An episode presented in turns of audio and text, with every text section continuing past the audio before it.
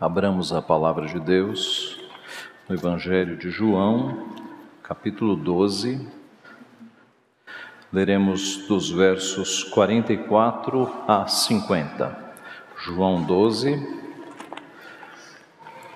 de 44 a 50.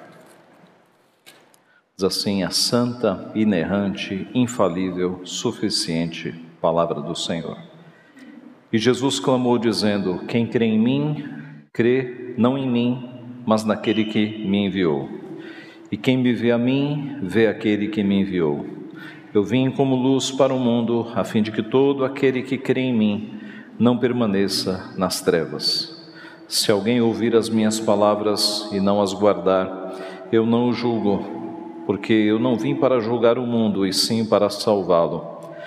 Quem me rejeita e não recebe as minhas palavras, tem quem o julgue. A própria palavra que tenho proferido, essa o julgará no último dia.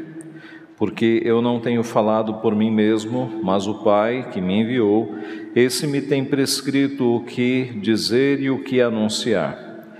E sei que o seu mandamento é a vida eterna. As coisas, pois, que eu falo como o Pai me tem dito, assim falo. Vamos orar mais uma vez? Pai Santo, Deus bendito, te louvamos por estes momentos tão preciosos em que podemos adorar o Teu nome, podemos ter comunhão com o Senhor, com os nossos irmãos e podemos receber a Tua palavra, que é vida para o nosso corpo, que é vida para a nossa alma, ó Pai Pedimos que o Senhor nos alimente com a tua santa palavra, nos exorte, nos fortaleça, nos prepare, nos habilite, ó Pai, para fazermos a tua vontade. Fica conosco, é o que nós pedimos e agradecemos humildemente, em nome de Jesus. Amém. O que é a fé? A fé é algo que pode ser vista? Não. A fé é algo que nós podemos colocar na lente de um microscópio e enxergar as suas partículas e componentes? Também não.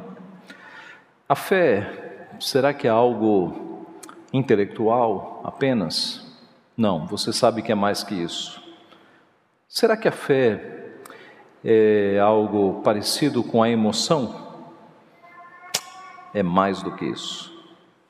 A fé é algo bastante profundo que Deus nos deu, algo que nós não vemos, mas que nós sentimos.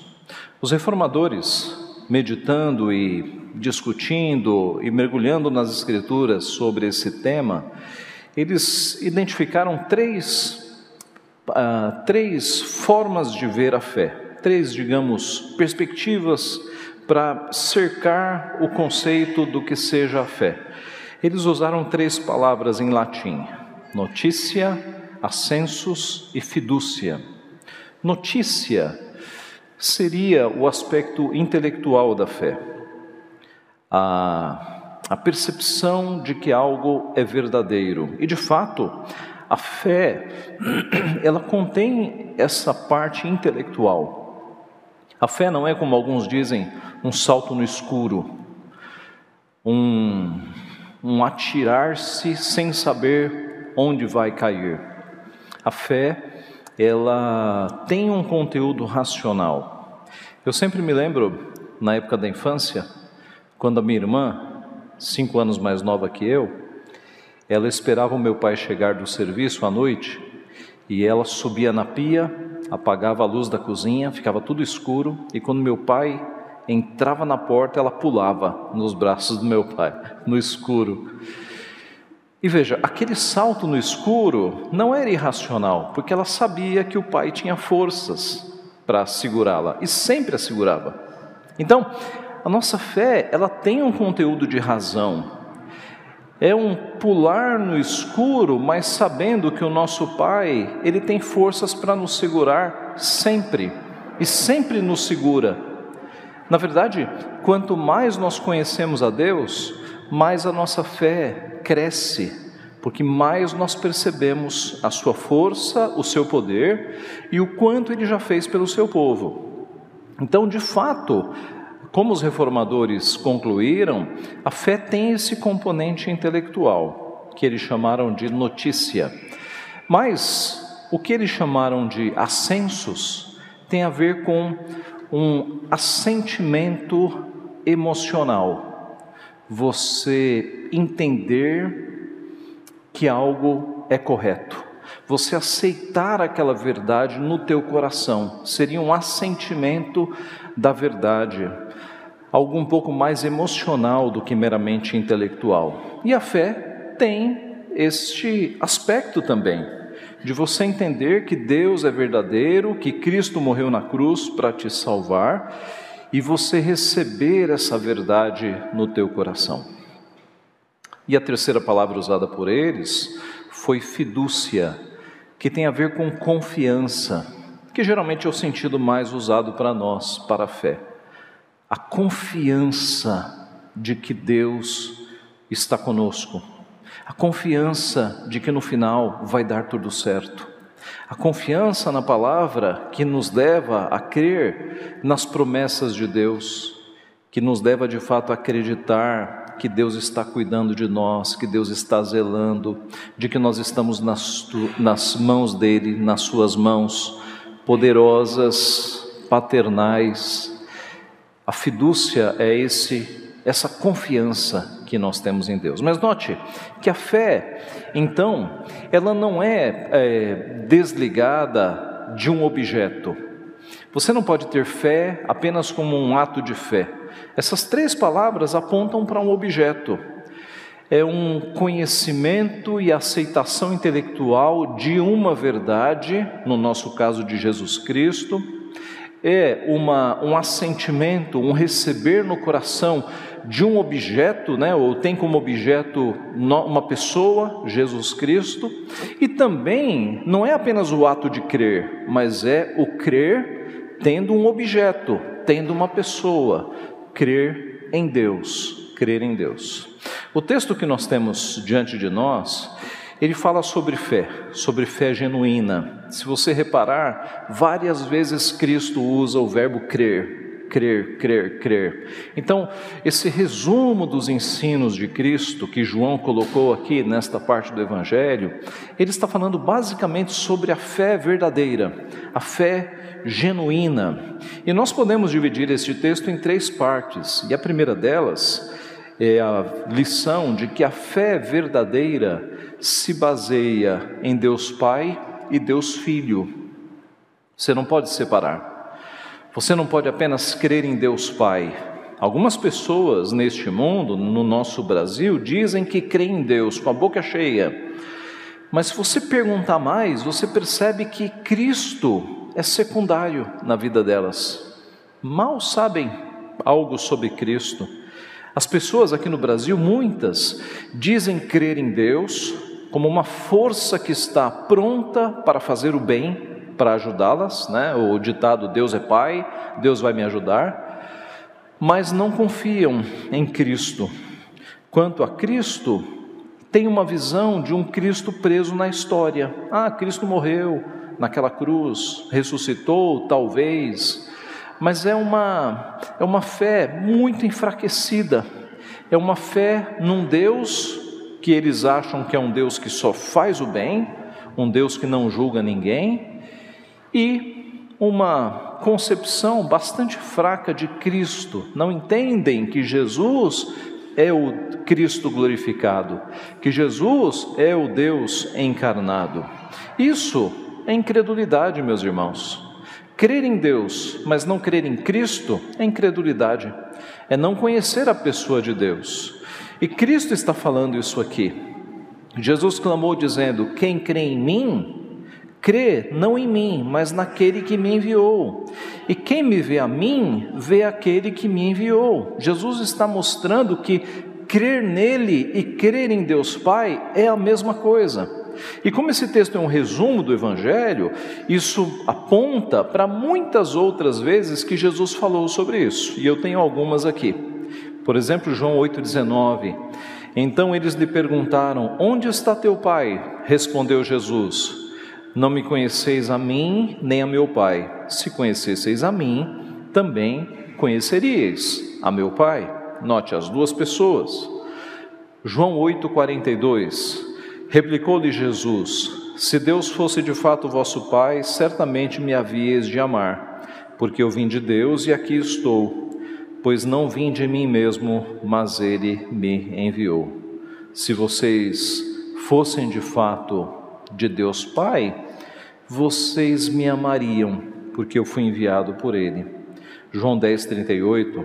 Se, mas se faço e não me credes, credes nas obras para que possais saber e compreender que o Pai está em mim e eu estou no Pai. João 13, 22, João 13, 20. Em verdade vos digo: quem recebe aquele que eu enviar, a mim me recebe, e quem me recebe, recebe aquele que me enviou. E por fim, disse-lhe Jesus: Felipe, há tanto tempo estou convosco e não me tens conhecido. Quem me vê a mim, vê o Pai. Como dizes, mostra-nos o Pai.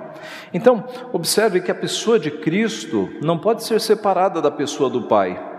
A pessoa não pode dizer, eu creio em Deus, e desconsiderar Jesus Cristo, e não crer em Jesus Cristo. O próprio Cristo disse, eu e o Pai somos um em João 10, 30. Então, estão erradas aquelas pessoas que dizem crer em Deus, mas não creem no Cristo glorificado. Estão errados os judeus que creem em Deus Pai, mas não aceitam Jesus como Deus Filho, continuam esperando o Messias. Messias. Estão errados também os muçulmanos que não olham para Jesus como um Salvador, mas no máximo como um profeta e errados estão todos aqueles que dizem que creem em Deus, mas não dão atenção a Jesus Cristo e não dão atenção às suas palavras. Eu diria que isso não é nem ser cristão nominal, é não ser cristão. E essa é a maioria da prática da nossa sociedade. Pergunte para os teus amigos. Se eles creem em Deus, eles vão dizer: creio. E você crê em Cristo? Creio. Por quê?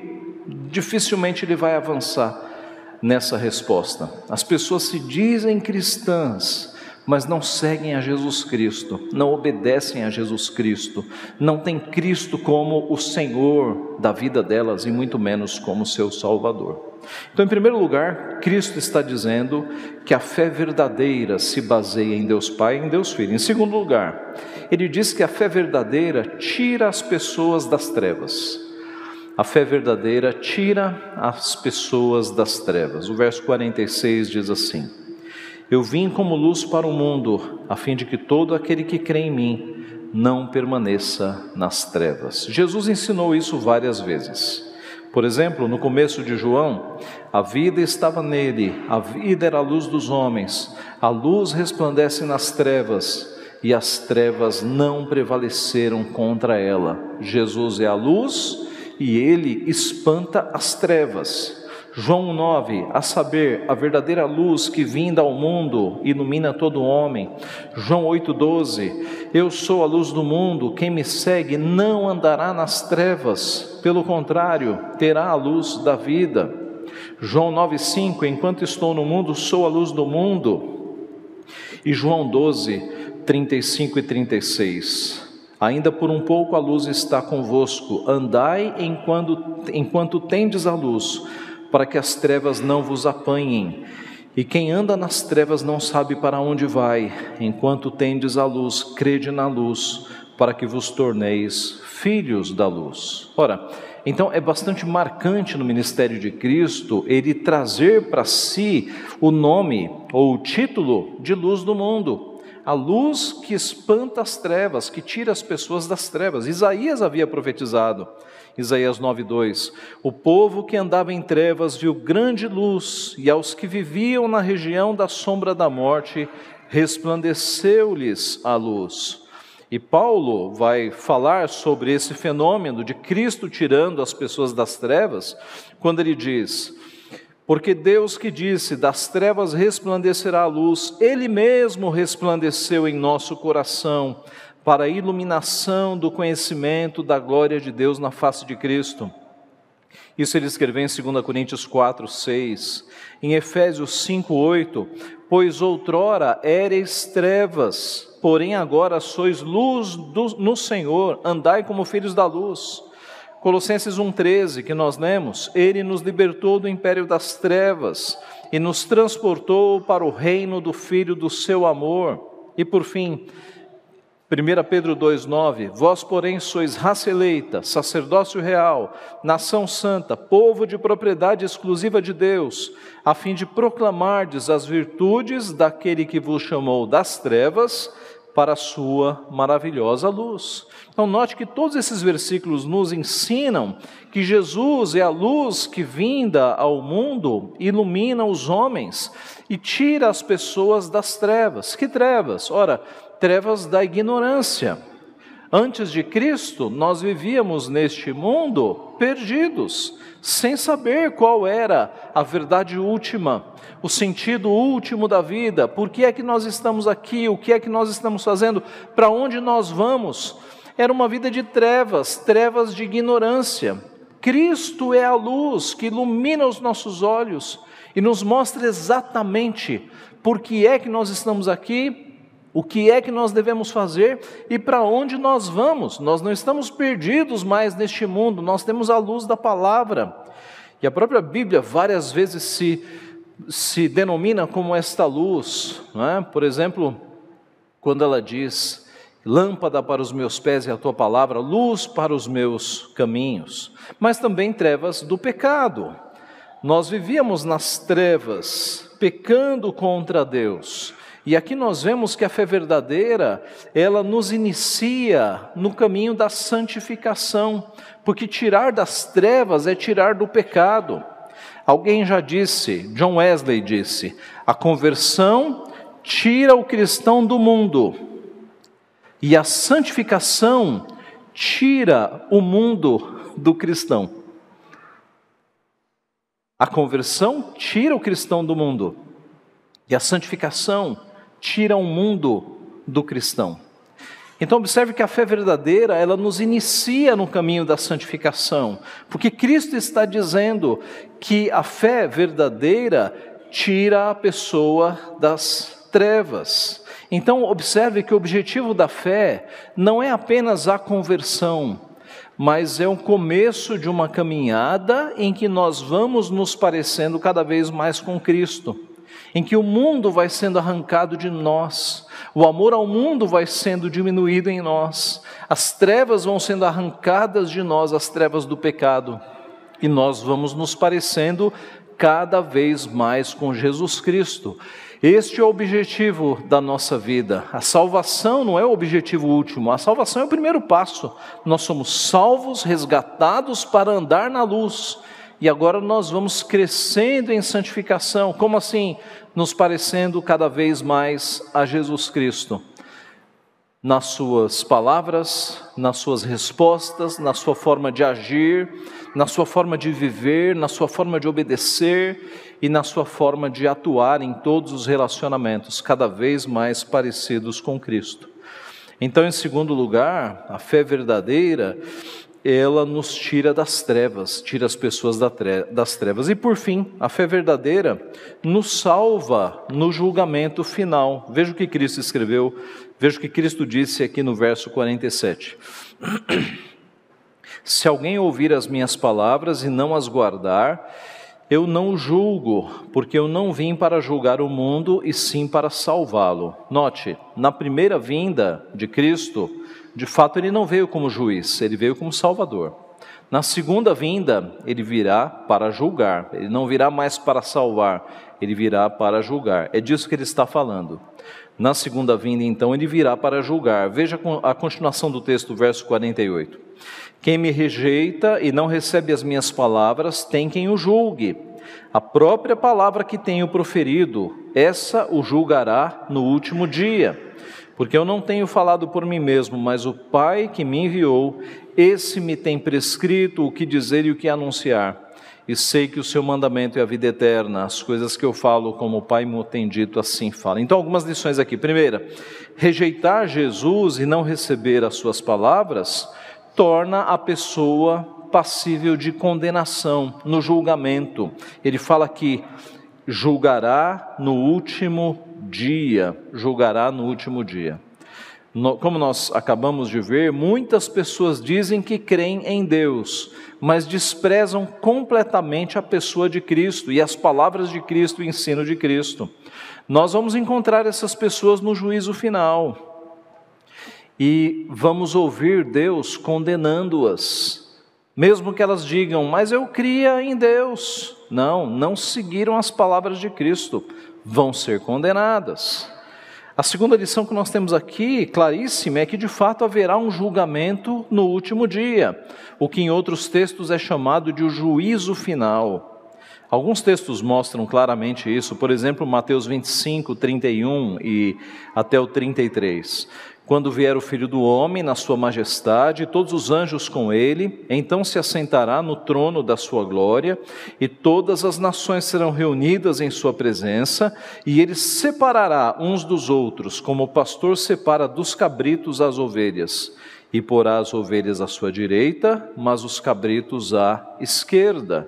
Então observe que todas as nações serão reunidas na sua presença, e ele separará os salvos dos não salvos, os justificados dos condenados.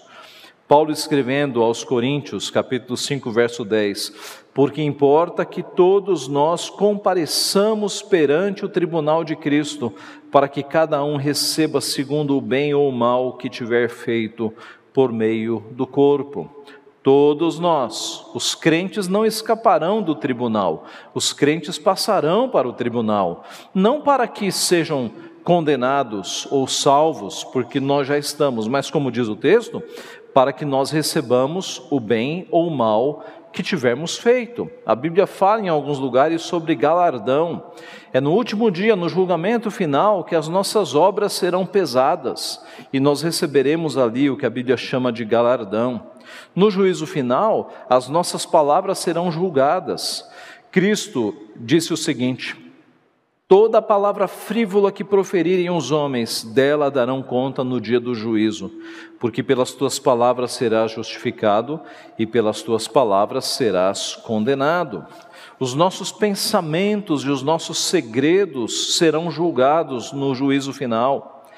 Romanos 2,16: No dia em que Deus, por meio de Cristo Jesus, julgar os segredos dos homens de conformidade com o meu Evangelho.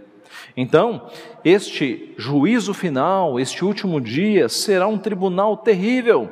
Imagine um tribunal dirigido pelo Santíssimo Deus, pelo onisciente Deus, que conhece não apenas todos os fatos, palavras e pensamentos, mas conhece até as motivações do coração será um tribunal terrível de fato. E imagine, imagine que a, a quantidade de pecados que as pessoas responderão neste tribunal. Né? Vamos fazer aquelas contas que nós já fizemos aqui. Imagine que você cometa dez pecados por dia. E nós estamos aqui falando, estamos sendo muito bondosos, né? Porque é possível cometer dez pecados em um minuto. Mas digamos que você cometa dez pecados por dia. Ao final de um ano, você terá cometido 3.650 pecados. Em 10 anos, 36.500 pecados. Se você tem 20 anos, 73 mil pecados. Se você tem 30, 109.500 pecados. Se você tem 40, 146 mil pecados. Se você tem 50, 182.500 pecados. Se você tem 60 anos, 219 mil pecados. 70 anos, 255.500 pecados. E 80 anos, 292 mil pecados. Aqui nós tiramos por baixo, bem por baixo mesmo. Mas eu te pergunto: o que você faria se você comparecesse diante de um tribunal justíssimo para responder por mais de 100 mil crimes? Mais de 100 mil crimes diante de um tribunal justíssimo você tem alguma esperança de que um juiz sério te liberaria para ir para casa? Com mais de 100 mil crimes nas costas? Será que alguém teria, alguém teria a loucura de ter tal esperança? Se esse juiz fizesse isso, ele deveria ser preso. Mas o justo juiz de toda a terra não o fará. Não o fará. Que esperança há para alguém diante do Santíssimo Tribunal com cem mil crimes contra a lei de Deus? não há nenhuma chance de salvação. Esta condenação é certíssima. A única chance de você não ser condenado neste tribunal, de você não ir para a morte eterna para pagar pelo que você fez durante a eternidade, é se alguém oferecer uma pessoa santa no teu lugar para transferir a justiça dele para você. É a única chance que você tem de escapar desta condenação. Achar alguém santo para te substituir, alguém para transferir a justiça toda para você. Aí você me pergunta, mas isso é possível? O juiz concordaria com isso? O juiz concordaria com esta troca, com estes termos? Ora, o juiz não só aceita esta substituição, como ele mesmo entregou o próprio Filho Santo para morrer no teu lugar. O próprio juiz entregou o próprio Filho para morrer no nosso lugar. Isso é o Evangelho, meus irmãos. Sem Cristo, esperança nenhuma de salvação. Sem Cristo, a pessoa vai responder por 100 mil, 200 mil, 300 mil, um milhão de pecados, um milhão de crimes contra a Santíssima Lei de Deus. Deus vai perdoar no julgamento final? Não vai, não vai. A justiça de Deus é efetuada ou na cruz ou no inferno. Ou na cruz ou no inferno. Ou ela é paga na cruz do Calvário ou ela será paga pela eternidade no inferno. Aqui na cruz estão os salvos do Senhor, porque a justiça efetuada na cruz é a justiça substitutiva. Cristo morreu na cruz, levando sobre si os nossos pecados, para que nós fôssemos perdoados, e no final do evento, da, prestes a morrer, ele grita, ele brada, grita: está consumado, está pago. É um termo contábil ali, né? Tetelestai, está pago, está consumado. Ele pagou pelos nossos pecados. Os nossos 500 mil pecados foram pagos na cruz de Cristo. Ele morreu no nosso lugar santo. Ele morreu. A sua justiça foi atribuída para nós. Agora, aqueles que não estiverem aqui na cruz do Calvário, vão responder aqui no inferno, pelos seus 500 mil crimes contra Deus. Observe como isto é sério. Sem Cristo não há mínima salvação, a mínima esperança de salvação. Nós precisamos de Cristo para que os nossos pecados sejam pagos de fato. Assim, não deixe para amanhã. Confie em Cristo como Senhor, como Salvador da tua vida. Não deixe isso para amanhã. Confie hoje para que os teus pecados sejam perdoados e você não tenha que responder por eles. Então, só a fé verdadeira em Cristo é que nos salva no julgamento final. Concluindo, meus irmãos, concluo com uma, uma história. Aos 16 anos de idade, morreu uma adolescente uma filha de uma mulher muçulmana. Isso num país muçulmano, num país islâmico. E logo depois a mãe procurou o missionário que vinha evangelizando esta adolescente. E ela encontrou ali alguns missionários e disse o seguinte: O que os senhores fizeram para minha filha? E o missionário diz: Nós não fizemos nada.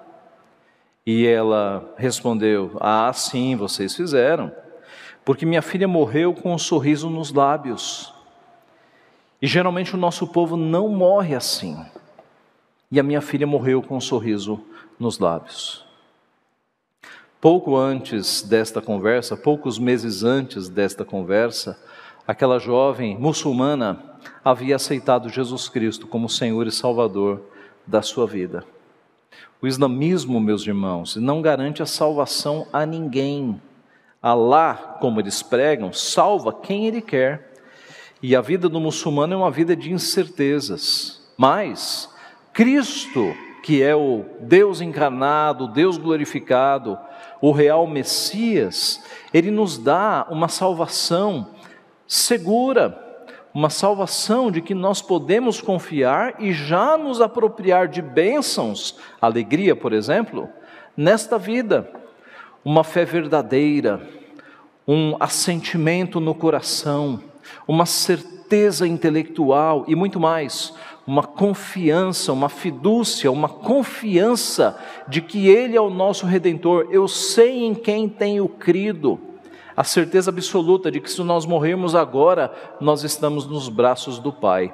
Esta é a fé verdadeira. Nós precisamos de fato, meus irmãos, não apenas nos apropriarmos destas certezas, mas passá-las também às pessoas que estão no mundo nas trevas, que estão se perdendo porque não perceberam que Jesus Cristo é o Salvador. Não há salvação em Buda, não há salvação em Maomé, não há salvação em um possível Messias que os judeus estão dizendo que um dia virá. A salvação está em Cristo Jesus.